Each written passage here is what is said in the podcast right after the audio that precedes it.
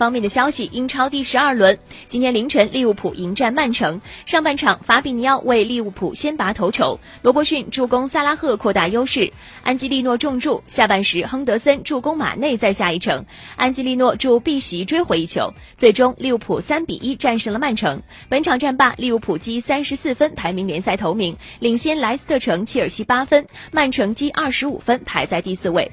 根据回声报的报道，英超官方确认阿诺德的手球不满足故意手球的条件。另外，萨拉赫的进球也不存在争议。声明如下：关于对阿诺德手球所做出的判罚，VAR 确认了场上的判罚决断，结论是并不满足故意手球的条件。VAR 核查了萨拉萨拉赫在第十三分钟的进球，判罚是正确的。